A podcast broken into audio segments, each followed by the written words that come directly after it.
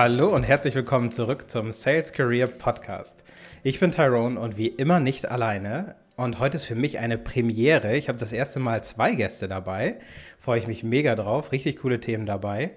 Ähm, ich spreche nämlich heute mit Matthias und Helena und ähm, wir werden über den, den Karriereweg von beiden sprechen. Ich werde versuchen, die Fragen abwechselnd zu stellen, mal sehen, wie gut das funktioniert. Und dann sprechen wir am Ende nochmal über SDRs of Germany, da freue ich mich natürlich am meisten drauf. Ähm, aber jetzt erstmal willkommen, ihr beiden. Hi. Hi, Tyrone. Freuen uns sehr, hier zu sein. Dann lass uns direkt losstarten. Wie immer die Zeitreisefrage. Ähm, Matthias, wir fangen mit dir an. Welche, ähm, welchen Rat würdest du deinem jüngeren Ich geben, wenn du dich heute nochmal treffen würdest? Ich bin froh, dass du als Erste gehst mit dir. es kommt so ein bisschen drauf an, ne? Reden wir von Karriereweg, als ich entschieden habe, was weiß ich, Business zum Beispiel zu studieren oder als ich mich entschieden habe, okay, jetzt muss ich auch einen Job in dem Feld irgendwo finden.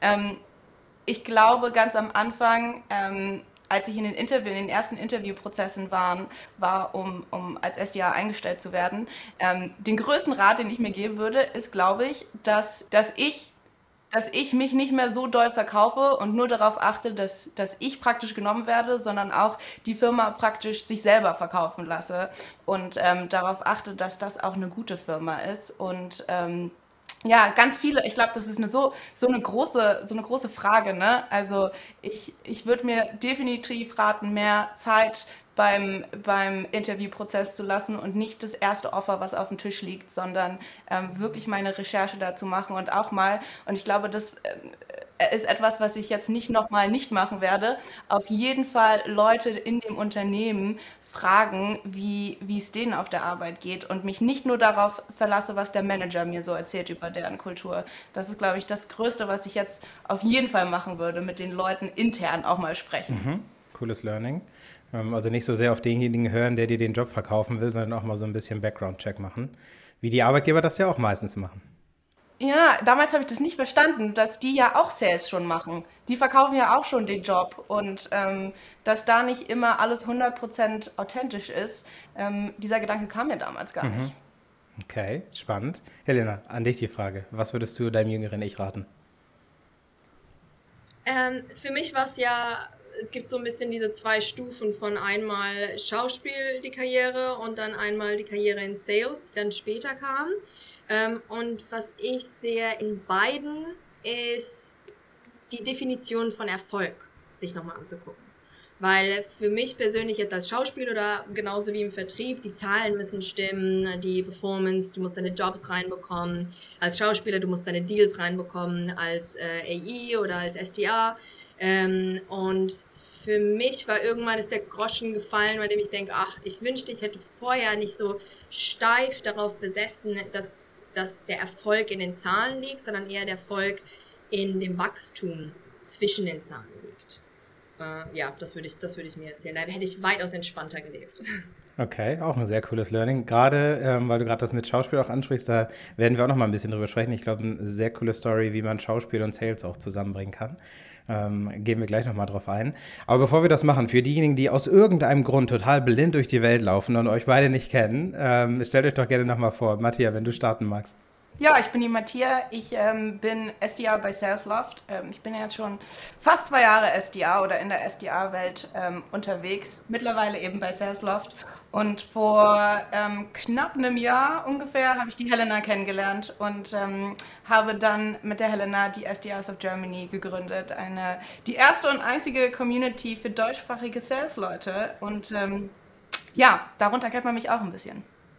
Spannend, cool. Helena, jetzt du. Nicer Pitch, Matthias.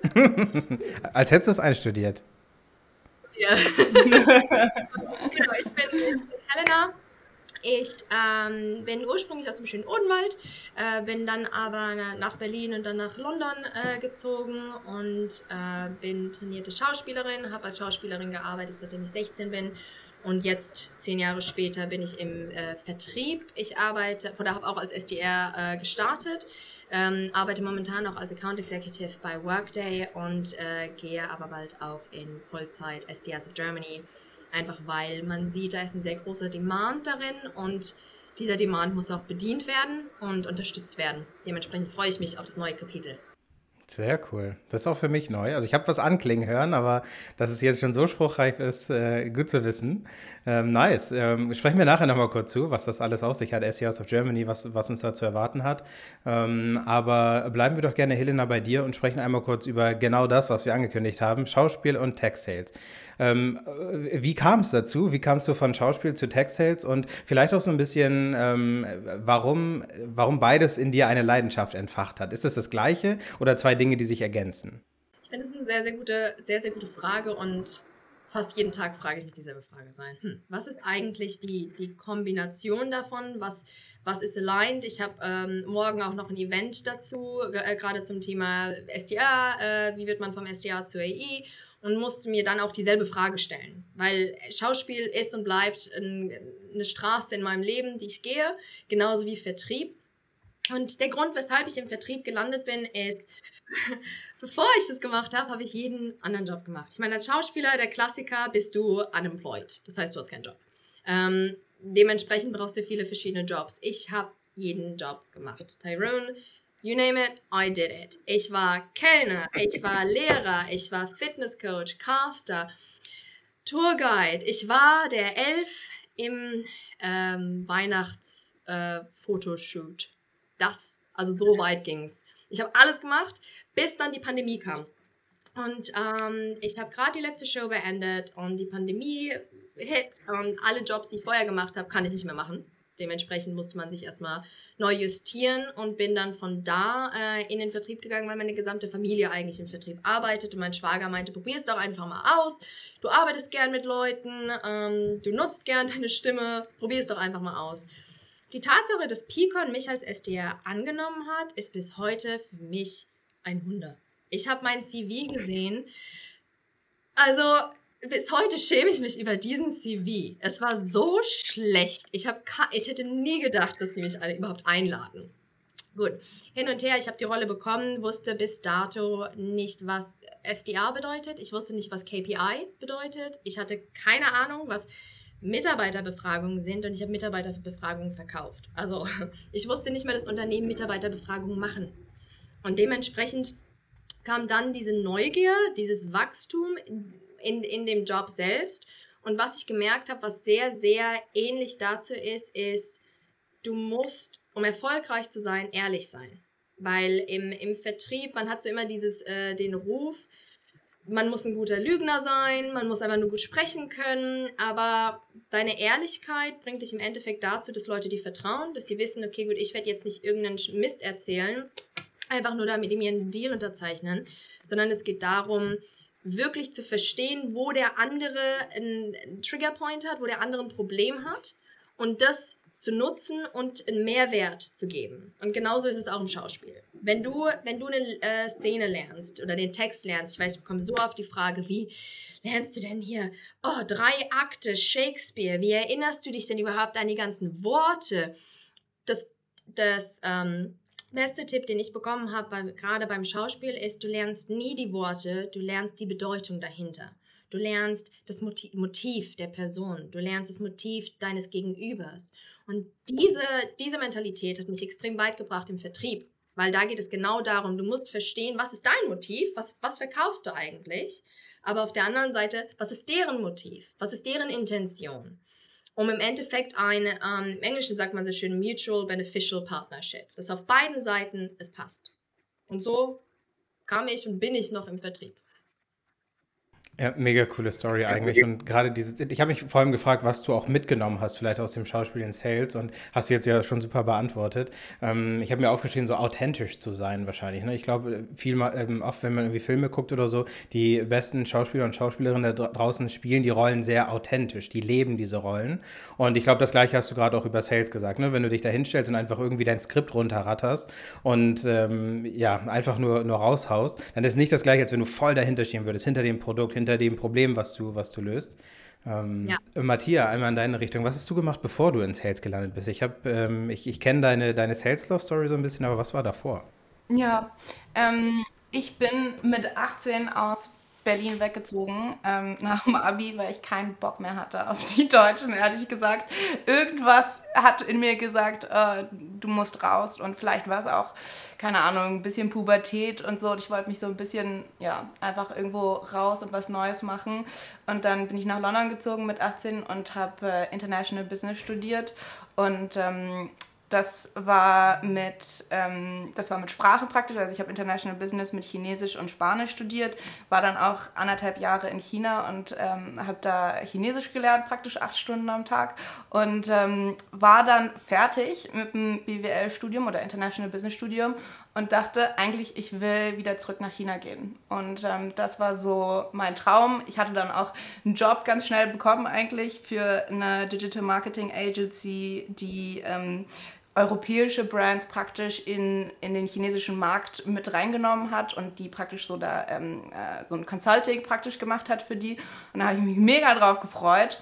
Und dann an dem Tag, wo ich den Vertrag unterschreiben sollte, ähm, ist die Corona-Pandemie losgegangen und sie haben gesagt, so meine liebe Matthias, Entschuldigung mal bitte, jetzt ist alles hier geschlossen. Damals war Digital Onboarding noch so ein Ding, das wusste keiner, wie, wie das geht. Ne? Und die haben einfach gesagt, ja, geht jetzt nicht, wenn du nicht im Office bist.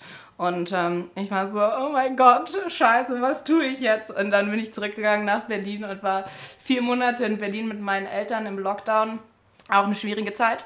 Aber ähm, habe dann so halt, ja, ich wusste dann, dass China keine, keine Option mehr ist, was äh, mich total traurig gemacht hat, erst am Anfang. Und ähm, das Einzige, was dann noch ähm, übrig war im Jobmarkt, waren SDRs und BDRs. Und ich hatte keinen Plan, was das bedeutet. Ne? Also auch die ersten 10, 20 Interviews komischerweise habe ich auch nie nachgefragt, was es wirklich ist. Ich dachte so, okay, ich muss das einfach wissen und ich muss mich so verkaufen, als könnte ich das schon alles tun und als weiß ich das schon alles, obwohl das natürlich gar nicht der Fall war. Ähm, ich hatte überhaupt gar keinen Plan und deswegen habe ich auch die, 10, die ersten 10, 20 Interviews bin ich, äh, glaube ich, nicht mehr in die zweite Runde gekommen. Es war, ähm, es war echt schwierig. Ich erinnere mich an einen Moment, wo ich mal wieder eine Absage bekommen habe und in der Küche stand und meinen Papa umarmt habe und ganz doll geheult habe, weil ich dachte, äh, ich kriege keinen Job und ähm, ich weiß nicht, was ich hier tue. Und dann, ähm, das war so der Moment, wo ich gedacht habe, okay, es kann doch nicht so schwierig sein. Ich setze mich jetzt hin und gucke mir diese SDA-Rolle an und äh, kriege jetzt hier einen Job. Ja, und dann hat das auch irgendwie so funktioniert. Und ähm, dann habe ich meinen ersten Job gestartet als, als SDA für den, für den Dachraum.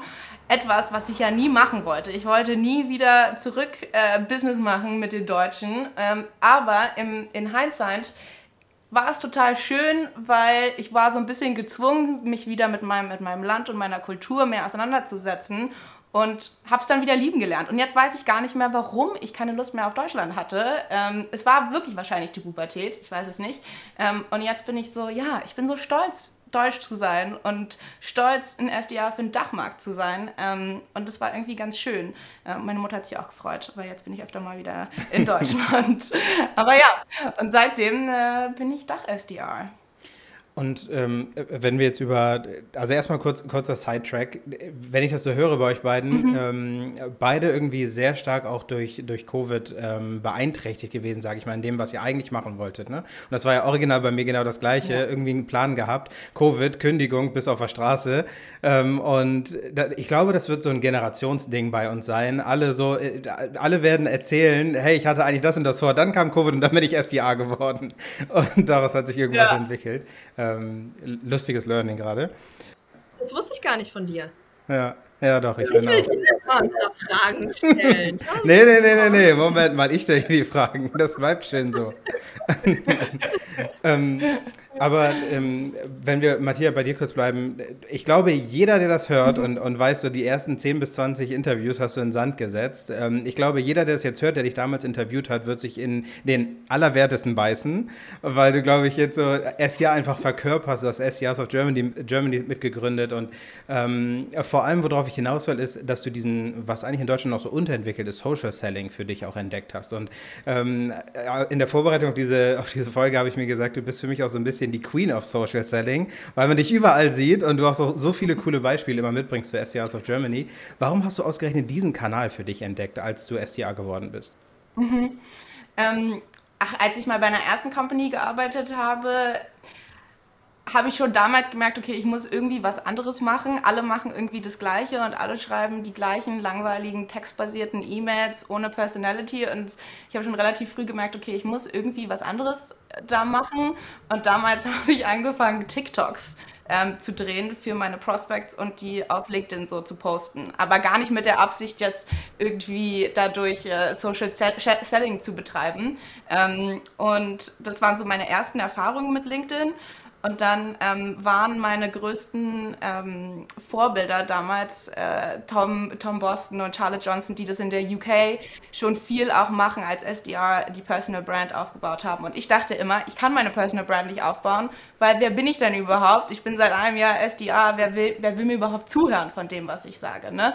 Ähm, und als ich bei Salesloft angefangen habe, dachte ich so, okay, ähm, ich werde jetzt Sales Software an Sales Leute verkaufen, als Sales Frau. Den Content, den ich so in meinem, in meinem Daily Life mache, ist auch der Content, der relevant ist für meine Prospects. Ne?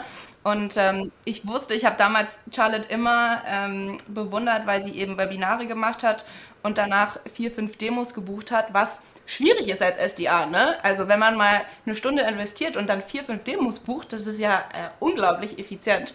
Und ähm, dann habe ich gesagt, okay, dann mache ich das jetzt auch. Und ähm, dann hat das irgendwie angefangen und ich habe auf LinkedIn angefangen zu posten. Und ich meine, der Anfang ist immer total intimidating, würde ich sagen. Du denkst so, oh Gott, jetzt sehen das hier so viele Menschen. Und ich meine, bei LinkedIn, die Views sind ja auch crazy. Also es gibt, glaube ich, nicht viele Social-Media-Plattformen, wo du so viel Exposure so schnell bekommst, wo du so viele Views bekommst. Ich meine, keine Ahnung, mein letzter Post äh, letzte Woche hatte irgendwie 200.000 Views. Also ich meine, das kriegst du selten hin bei LinkedIn oder so. Ne? Ähm, und am Anfang ist es echt, ähm, hatte ich echt ein bisschen Schiss, muss ich auch ehrlich zugeben. Und ähm, Sobald ich dann aber gemerkt habe, okay, es funktioniert ganz gut und der Erste hat mir irgendwie geschrieben, hat gesagt, hey, ich, äh, ich gucke mir die ganze Zeit deine Posts an, ich würde mir mal gerne angucken, ähm, was du eigentlich so verkaufst. Und das war der Moment, wo ich gesagt habe, okay, ich weiß, dass es funktioniert, ich muss einfach nur weitermachen und ähm, dann habe ich einfach weitergemacht. Und jetzt sind wir dort, wo wir jetzt sind. Ähm, und mittlerweile ist es halt so, dass der Social Selling Kanal für mich so unglaublich effizient ist, dass ich halt wenig wenig Cold Calls machen muss oder eigentlich gar keine Cold Calls machen muss, ähm, kann, wenig E-Mails schreiben muss, weil das alles über diesen Kanal super effizient reinkommt. Ähm, und ähm, deswegen muss ich sagen, es war echt einer der besten Entscheidungen meines Lebens, dass ich das so angefangen habe. Ja. Und gerade hast du es angesprochen, Cold Calling. Ich wollte nämlich, ich hatte eigentlich gedacht, dass jetzt kommt, dass du nicht gerne Cold Calls und deswegen Social Selling für dich entdeckt hast. Aber jetzt hast du es genau andersrum gesagt, dass du Social Selling so erfolgreich warst, dass du es nicht machen musstest. Ähm, ja. Auch sehr cool. Sag mal, ähm, hat dein, dein Arbeitgeber, Salesforce, wir können ihn ja ruhig erwähnen, ähm, haben die dir von mhm. Anfang an so viel Freiraum auch gegeben, dass du einfach direkt machen konntest, was du willst, nach dem Motto, hey, bring Resultate rein und ähm, der Rest interessiert mich nicht? Ja, ehrlich gesagt, ähm, ich kriege die Frage ganz häufig. Ähm, das war nie Thema. Ich habe ähm, auch gar nicht gefragt, ob ich das machen darf. Ich habe das einfach gemacht und ähm, dann ging es los. Und seitdem, also ich meine, es ist ja immer so im Sales, ne? wenn, du deine, wenn du deine Ziele erreichst, dann kannst du eigentlich machen, was du möchtest, weil wer, wer will dir irgendwas sagen, ne? Und es ist halt eine super komfortable Situation und ähm, Salesloft ist da generell auch jemand, der pusht. Also ich meine, in unserem Team, die alle Hidden Target, die, die auf, auf, auf LinkedIn halt aktiv sind. Und ähm, insofern ist das bei uns eh so ein Ding, wo, wo wir sagen, wenn du nicht auf LinkedIn aktiv bist, dann ist es einfach schwieriger, dein, dein Target zu erreichen. Und deswegen wird es so, so befürwortet bei uns. Ne? Ähm, und das ist halt echt ganz cool. Ich hatte letztens die Frage, irgendjemand hat gesagt, er darf, ähm, er darf sein LinkedIn-Profilbild irgendwie nicht ändern, weil das wird von der Firma vorgeschrieben. Habe ich gesagt, ganz ehrlich, dann wechsel den Job. Weil äh, LinkedIn, klar hat es was mit deiner, mit deiner Firma auch zu tun, aber es ist dein eigenes Ding. Also ähm, da, da sollten, finde ich, Unternehmen auf jeden Fall ähm, den, den Freiraum geben. Ich meine, ich habe heute, heute ist der 3. Mai, ich habe mein Target erreicht äh, für den Monat, einfach nur, weil Leute mir geschrieben haben, sie möchten sich Salesloft angucken. Also wer sich dann beschwert, dass jemand eine Personal Brand aufmacht, der ist ja wirklich bekloppt. ja. Also insofern, ja, auf jeden Fall. Ich glaube auch, es ist halt einfach etwas, ähm, was nicht nur für dich gut ist, wenn du in der Firma bist, sondern etwas, was du mitnehmen kannst überall hin. Ne? Also wenn du eine Personal Brand aufbaust, gerade als SDA, dann musst du halt nie wieder nach einem Job gucken. Ähm, du kriegst so viele Möglichkeiten rein und deswegen soll da, soll da die Firma gar nicht so viel mitreden, finde ich. Das ist, das ist dein Ding, du machst das, was du möchtest und wenn dir, die, dir deine Firma versucht, irgendwas da zu sagen, dann es gibt ganz viele SDA-Stellen momentan ähm, und ganz viele tolle Firmen, die das befürworten würden. Ja. Ähm, Helena, ich sehe auch deine Posts und du bist ja auch so, so aktiv. Irgendwie ist das auch etwas, was du aus deiner eigenen SDA-Historie noch mitgenommen hast? Also ging es auch in die gleiche Richtung oder hat sich das irgendwie durch, durch einen anderen Weg ergeben?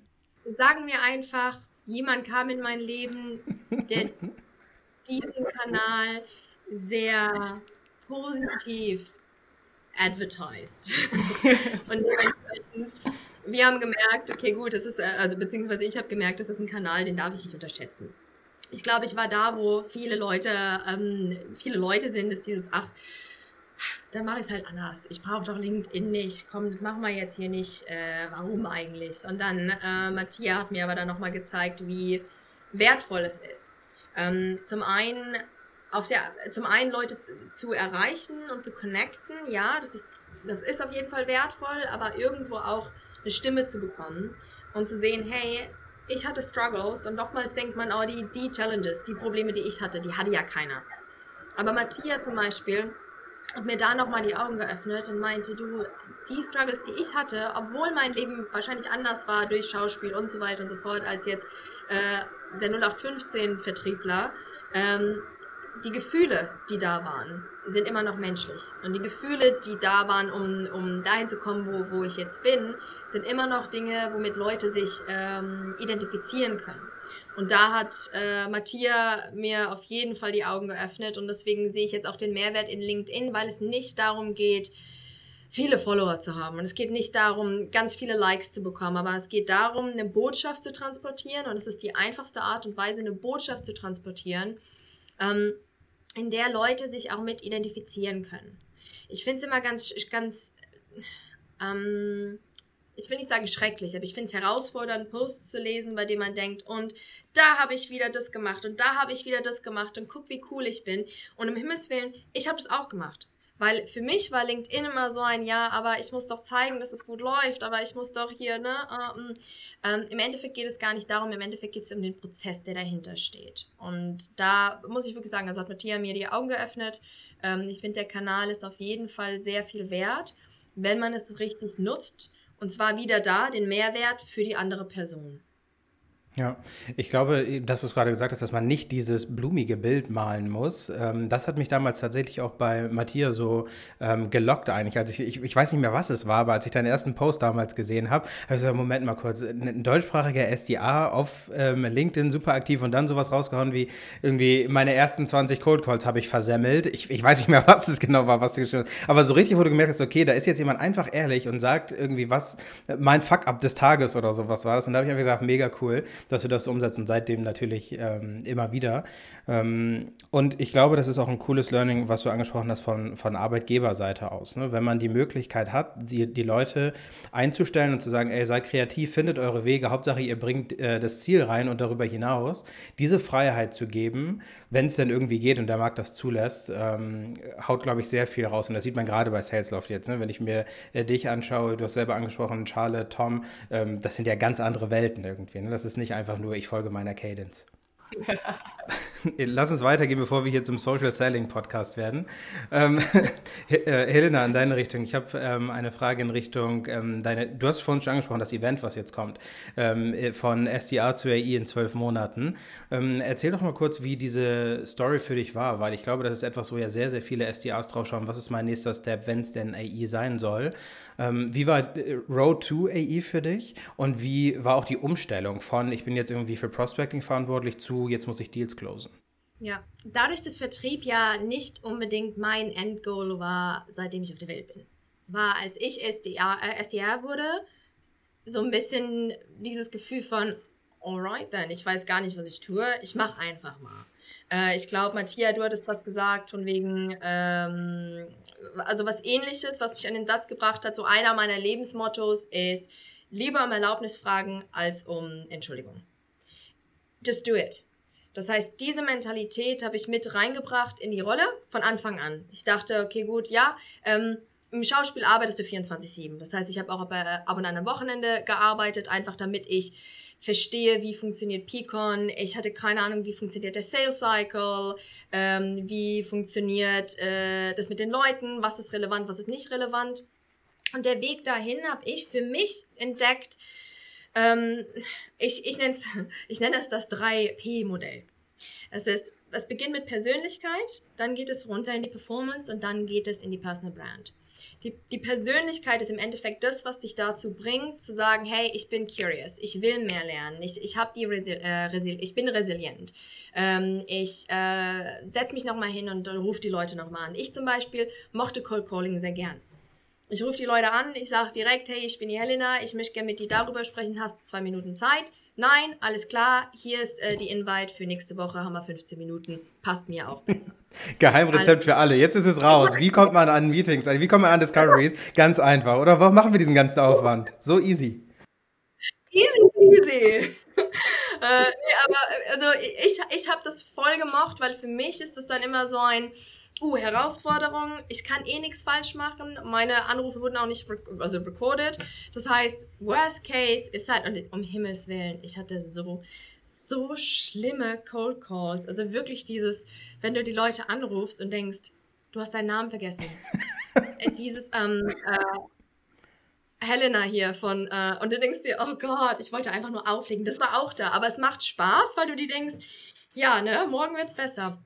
Und diese Mentalität hat mich dazu gebracht, also diese Persönlichkeit zu der Performance, zu sagen, hey, du bist resilient, äh, resilient du gehst, äh, du hast eine Kon äh, Konsistenz. Der erste Monat, ich habe meinen Tag nicht erreicht. Ähm, von wegen Zero. Ich hatte 0%. Und für mich war das so ein Trigger, weil ich dachte, nee, ich kann es besser.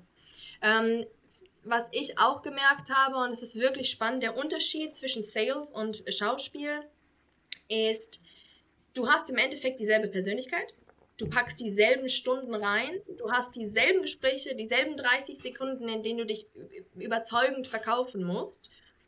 Nur im Vertrieb kommst du schneller an die Zahlen. Im Schauspiel dauert es teilweise Jahre, bis du überhaupt mal zu einer West End Show eingeladen wirst. Also wirklich. Ähm, und das habe ich beim Vertrieb gemerkt, bei dem ich mir denke, cool, ich nehme alles, was ich im Schauspiel gelernt habe, ich weiß, wie ich mich in 30 Sekunden verkaufe, ich rufe die an, ich nutze meine Stimme, ich nutze meinen Körper Gott, das klingt so schlimm. Also. Das schneiden wir nicht raus. das habe ich nicht gemeint, sondern Körpersprache. Ähm, und kann dadurch meine Performance beeinflussen dementsprechend und eben ähm, auch Vertrauen aufbauen. Und mit der Performance kommt dann eine gewisse Personal Brand. Das heißt, die Leute in meinem Unternehmen kannten mich. Ähm, ich war die Person, die Schauspielerin war. Ich war die Person, die äh, die, die Prospects nachgefragt haben, weil, weil es nicht ein, ich komme rein und bin hier die Vertrieblerin, sondern es war ein, hey, das ist die Helena, mit der verstehen wir uns gut, mit der würden wir gerne sprechen. Wieder, es hat nichts damit zu tun, dass, dass ich besser bin als andere. Es war einfach ein, oh, authentisch, Persönlichkeit, die du reinbringst. Ich kenne zu viele Leute, noch mit einem Kollegen letzt darüber gesprochen, die Probleme damit haben zu akzeptieren, dass sie nicht die Person sind, die, die reinkommen und direkt sagen, so, wir buchen jetzt dieses Meeting und ja, und Vertriebler, sondern eher die, ähm, diese unterstützende Form sind. Die Person, die kommt rein und du, du hast irgendwie das Gefühl, du willst mit der im Pub gehen und ein Bier trinken. Aber weil sich Leute verdrehen und denken, nee, ich muss doch so sein im Vertrieb, ich muss doch so sein, ähm, funktioniert es nicht mehr im Meeting reinbuchen, weil die, weil die Prospects den Leuten nicht vertrauen und nicht relatable sind. Ähm, und von da dann in Richtung AI. Der Grund, weshalb, also ich hatte mich gar nicht für die AI-Rolle beworben. Ähm, rein theoretisch hätte ich auch noch, ich glaube, ein halbes Jahr oder Jahr äh, SDR sein sollen, um überhaupt AI zu werden. Mir wurde die AI-Rolle angeboten wegen der Personal Brand. Weil mein Name überall schon gefallen ist, weil die Prospects danach gesucht haben. Und ähm, zum Thema Event, ich habe mich damit jetzt sehr viel auseinandergesetzt und goodness, ich habe so viel drüber nachgedacht, was man sagen könnte. Und man kann so viel sagen und ich bin immer noch dabei, die Essenz zu finden. Aber ähm, mein Vater hat mich da so groß gezogen, dass er meinte, Helena, wenn jemand fragt, wer den Elfmeter schießt, sagst du du. Das heißt, ich schieße den Elfmeter. Egal was passiert, ob es eine Präsentation ist im Team, ob es ein All-Hands-Meeting ist und der Manager sagt, ich kann morgen nicht mit dabei sein, hier ist die Slide, kannst du es übernehmen. Klar, du schießt den Elfmeter. Und mit dieser äh, Mentalität bin ich reingegangen. In dieser Mentalität ist mein Gesicht oft, äh, oft aufgetaucht. Und die, damit kam dann der Regional Sales Leiter auf mich zu und hat mir die AI-Rolle angeboten. Ähm, dann als AI war es als allererstes war erstmal die Angst, hey, als SDA, du warst, du warst erfolgreich, du weißt ganz genau, was du machst, du hast deine Brand aufgebaut, du weißt, äh, die Leute kennen dich, so, jetzt mach mal eine neue Rolle äh, und versemmel die so ein, ja toll, dann, du hast immer über 100 Prozent und bist die Person. Und auf einmal kommst du diese neue Rolle, du spielst bei den großen Jungs mit und denkst dir, oder Frauen, und denkst dir, okay, okay. Back to zero. Okay, okay don't freak out. Ja, ja, genau. Don't cry, don't cry.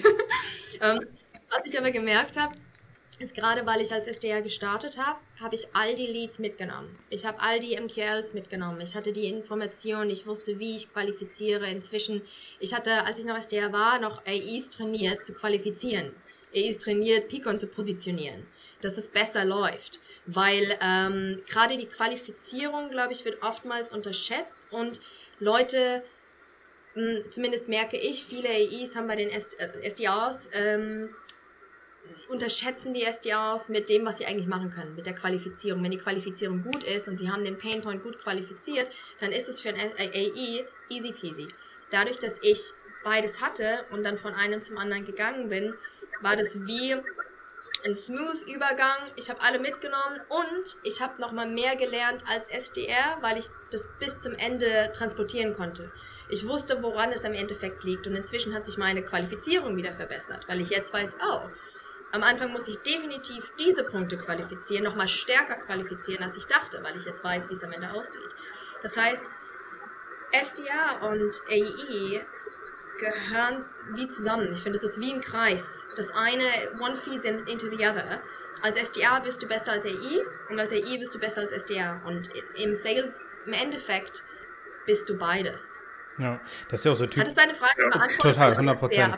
Nein, nein, das war 100 Prozent die Antwort darauf. Und im Endeffekt ist es ja auch so, dass äh, bevor dieses STR und der E-Modell kam, dass ja auch eigentlich fast jeder Full Cycle war, weil wahrscheinlich genau das. Ne? Das ist einfach die komplette Rolle und die wurde jetzt aus, aufgrund von äh, Scalability und Growth und keine Ahnung, wurde es auseinandergezogen. Aber eigentlich ist es ja genau das. Ne? Dies, wenn, ich, wenn ich weiß, wie ich Pipeline aufbaue, wenn ich weiß, wie ich qualifiziere und ich weiß, wie ich close, bin ich eigentlich ein, äh, ein rundes Vertriebsbild, wenn man so will. Ja, absolut. Und deswegen finde ich auch, SDRs sollten ähm, Commission auf die Deals bekommen. Weil man da eine natürliche Motivation darin hat, zu sagen, ich will, dass der Deal auch closed. Und es bedeutet als AI, es ist nicht ein, oh, I made it, alles klar, ihr kleinen Würmchen, arbeitet mal für mich. Nee, es ist ein, deine Qualifizierung hilft mir, meine Arbeit hilft dir, lass uns zusammenarbeiten als Team. Hm.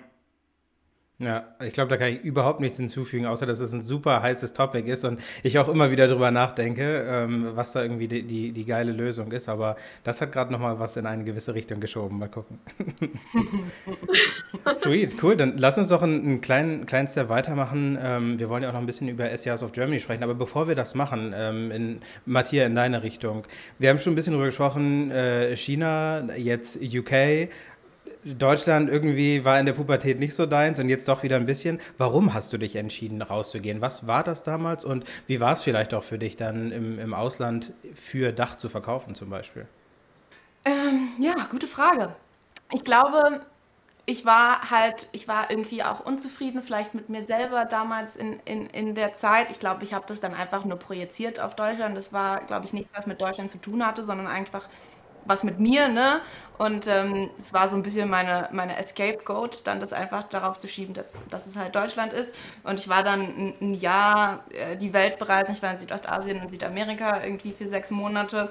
Und ich bin dann nur nach London gegangen, weil die Leute, die wir in den ganzen Hostels in Südamerika und Südostasien getroffen haben, die am coolsten, am offensten, am Gespräch, also Smalltalk-mäßig und man immer auf einem Vibe waren, das waren immer die Engländer. Und ähm, da habe ich gesagt, das möchte ich. Ich möchte, ich, ich fand es immer schwierig in Deutschland, dieses, oder auch, auch jetzt noch, ne? Ich lande in Berlin und alle sind echt ein bisschen unfreundlich und Customer Service ist auch wirklich nicht so ein Ding und ähm, Leute gucken dich irgendwie komisch an, wenn du sie mal auf der Sprach Straße ansprichst und denken irgendwie, du willst ihnen was klauen oder so, während in England das schon ein bisschen normaler ist und, und, und, und, und den Vibe fand ich halt, fand ich halt sehr cool, ähm, dass man einfach ein bisschen offener ist.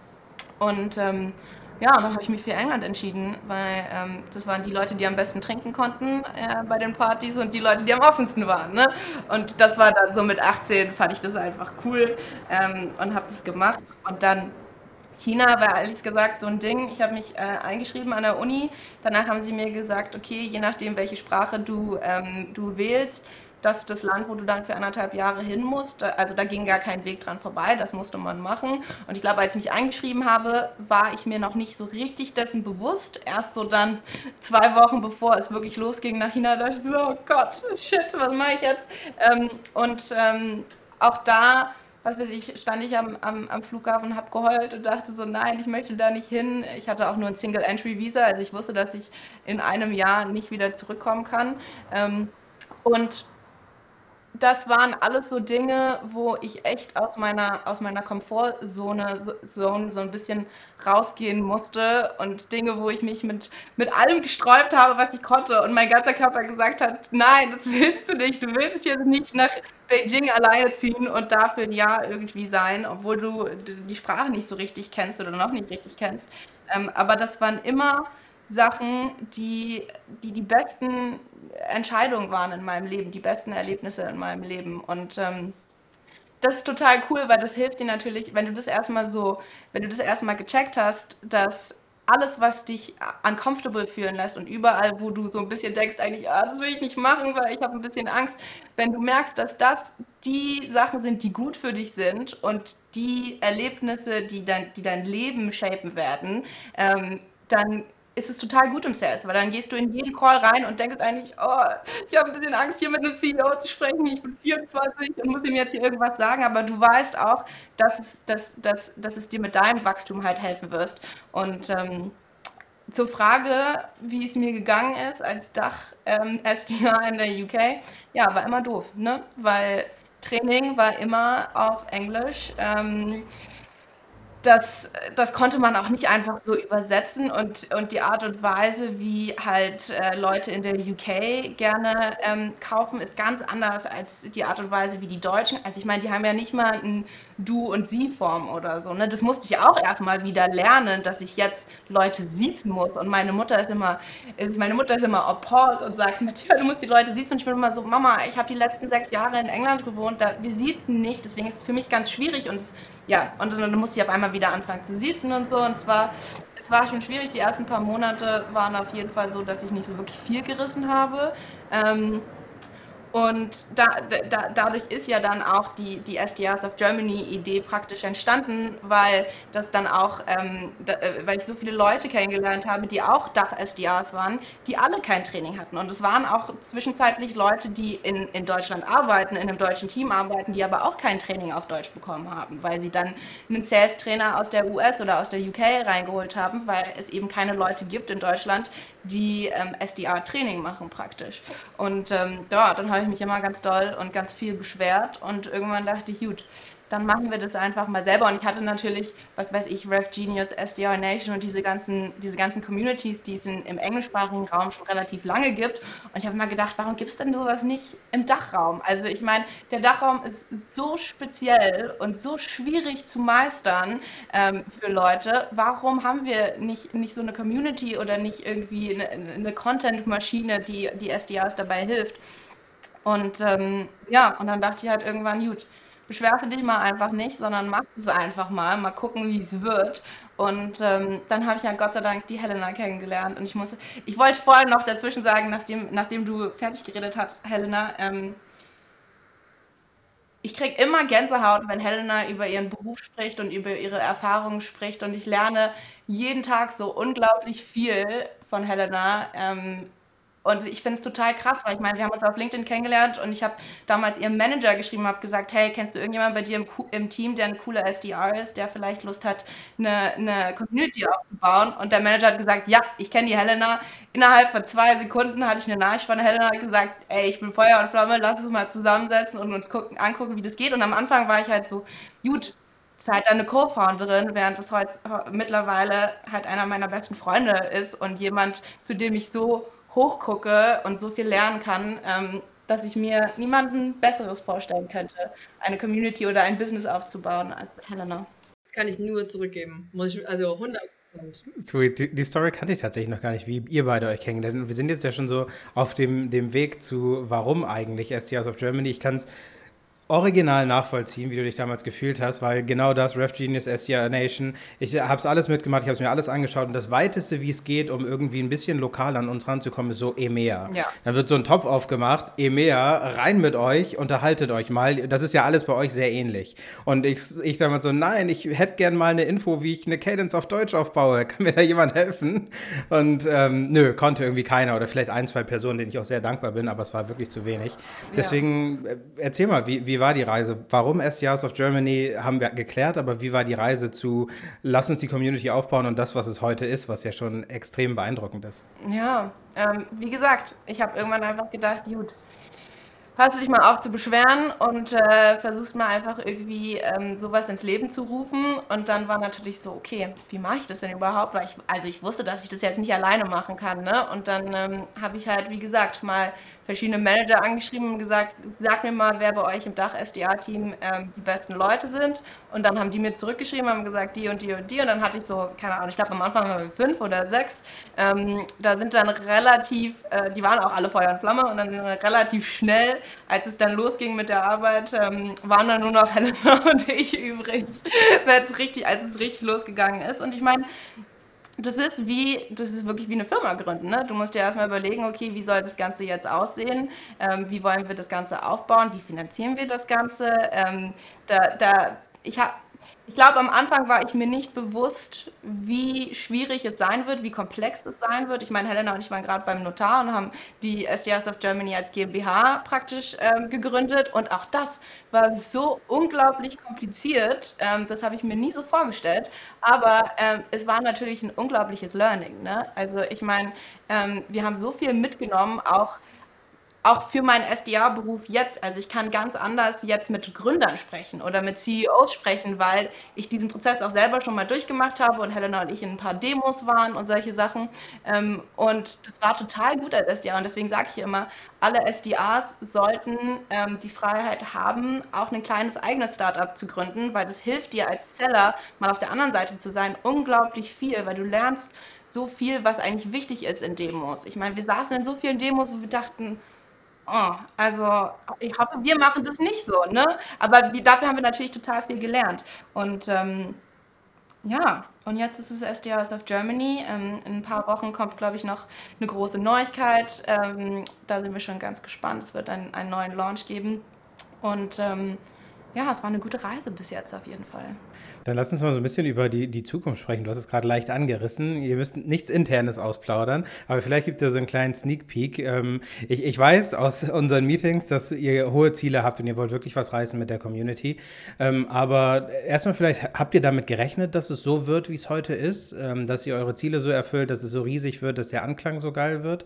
Und dann gleich zweite Frage hinterher, was kommt als nächstes? Mhm. Ähm, ist eine gute Frage und ich glaube, die erste Frage würde ich als Nein beantworten. Äh, wir hätten, also ich glaube nicht, dass wir gedacht hätten, dass wir jetzt da stehen, wo wir jetzt stehen, äh, gerade auch in der Zeit. Für uns war es der, also als Matthias auf mich zugekommen ist und ich dachte noch, ah ja gut, dann treffe ich mich halt immer mit ihr ähm, im Pub, dann, dann trinken wir mal ein und dann sprechen wir mal.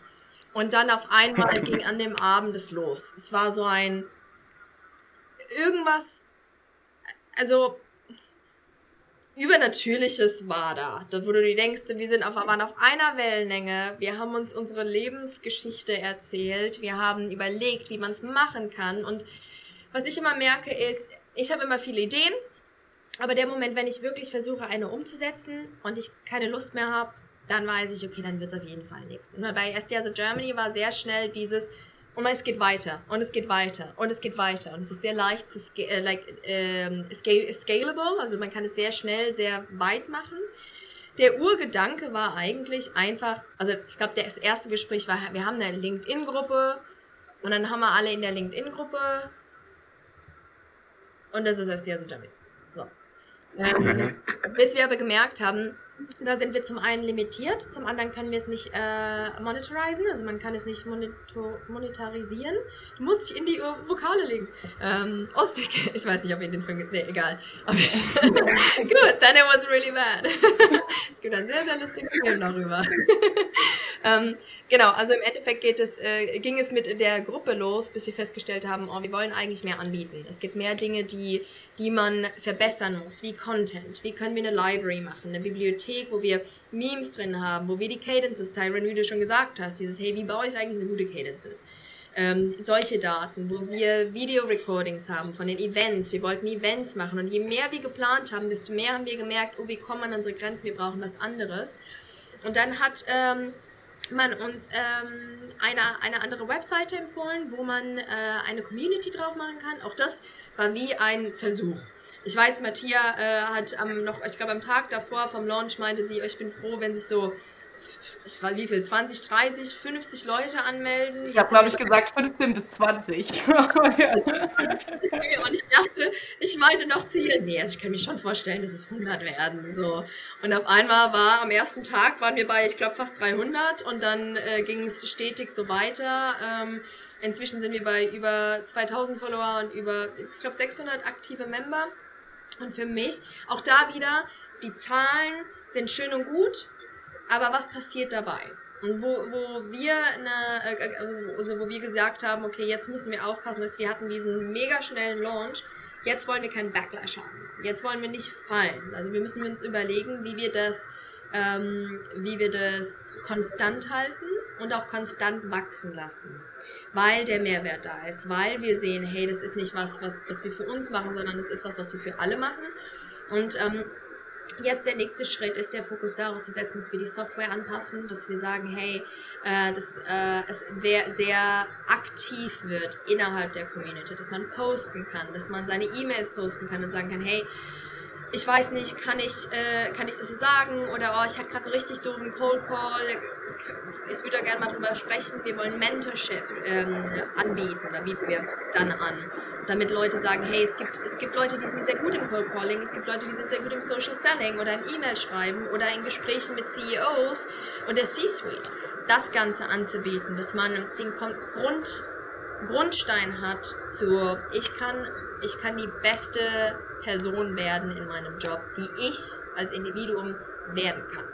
Das, diese Plattform anzubieten und als nächstes dann natürlich auch die Opportunities anzubieten. Dass, äh, dass wir sagen, hey, du hast jetzt, du bist SDA bei dem einen Unternehmen, okay, vielleicht gibt's, äh, möchtest du gerne in die Tech-Industrie, hier ist eine Opportunity in dem Unternehmen. Das heißt, das Recruitment kommt mit rein, äh, wobei es da auch mehr darin geht zu zeigen, ähm, ich glaube, oder wir glauben, dass normales Jobposting nicht gut genug ist, sondern dass es wirklich inzwischen darum geht, man hat so viel Auswahl, man muss sich das Unternehmen aussuchen. Nicht nur ein SDR kannst du überall sein, sondern ein, okay, ich will bei diesem Unternehmen arbeiten. Und das ist äh, für uns der nächste, also der nächste Schritt, sobald wir die neuen Feature mit rein haben, wo wir sagen, hey, die Members haben, die Mitglieder haben wirklich eine Plattform, wo man lebendig mit dabei sein kann, wo man das Feedback braucht, das man wirklich in dem Moment braucht, in einem Safe Space und den Content, der für mich relevant ist. Und dazu dann auch für zukünftige Opportunities die Möglichkeit zu haben, sich ähm, für Jobs zu bewerben, die Möglichkeit zu haben, auch Unternehmen mir tut es dann auch als Leid für Startups, die halt vielleicht nicht die Finanzen dafür haben, hier den riesen Ruf haben, äh, sondern die sagen, wir brauchen einfach eine spezifische Plattform, wo man mal äh, sich äh, als Employer Branding positionieren kann.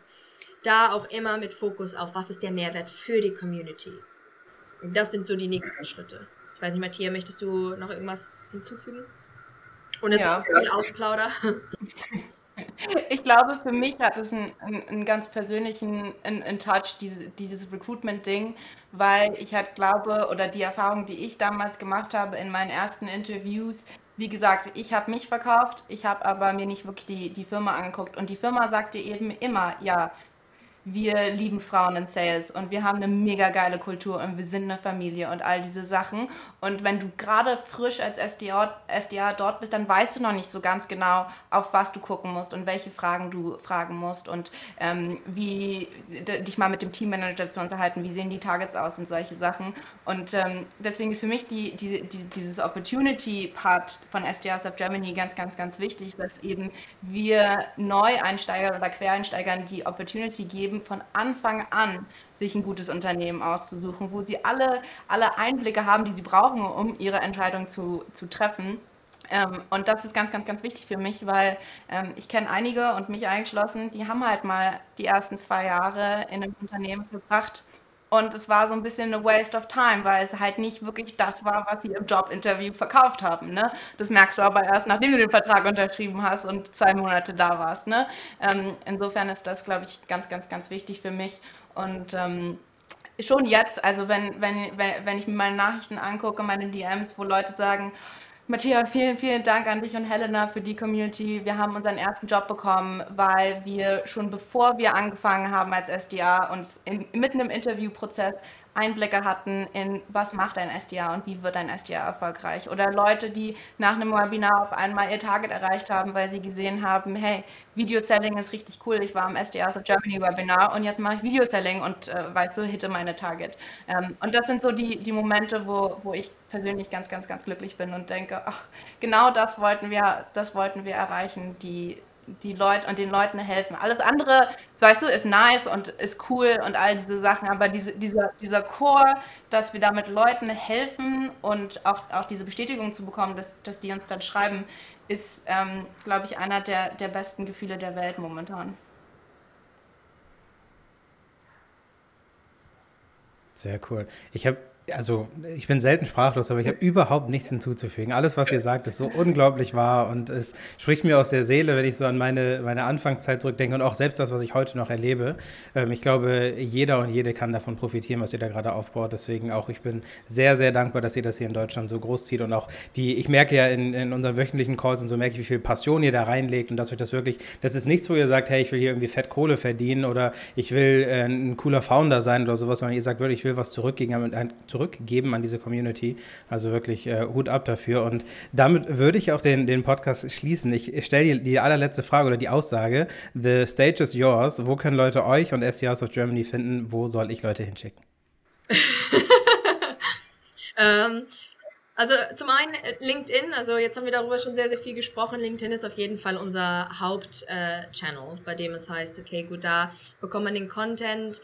Ähm, man könnte jetzt E-Mail-Adressen sagen und so weiter und so fort. Aber im Endeffekt glaube ich, ist es auch wichtig, dass sie erstmal selbst gucken, wie ist denn der Content? Ist das überhaupt relevant für die Person? Ich habe auch schon mal, nicht oft, ich glaube, eine Person, eine Person, mit der ich gesprochen habe, meinte, oh, ich glaube, es ist momentan nichts für mich. Was auch absolut relevant ist. Das heißt, guckt euch den äh, Content an auf LinkedIn, SDS of Germany oder ähm, Matthias Schaper, Helena Klaus und äh, von da guckt, ob das relevant ist. Und wenn ja, come join us. Kommt mit dazu, registriert euch und dann freuen wir uns auf euch in der Community.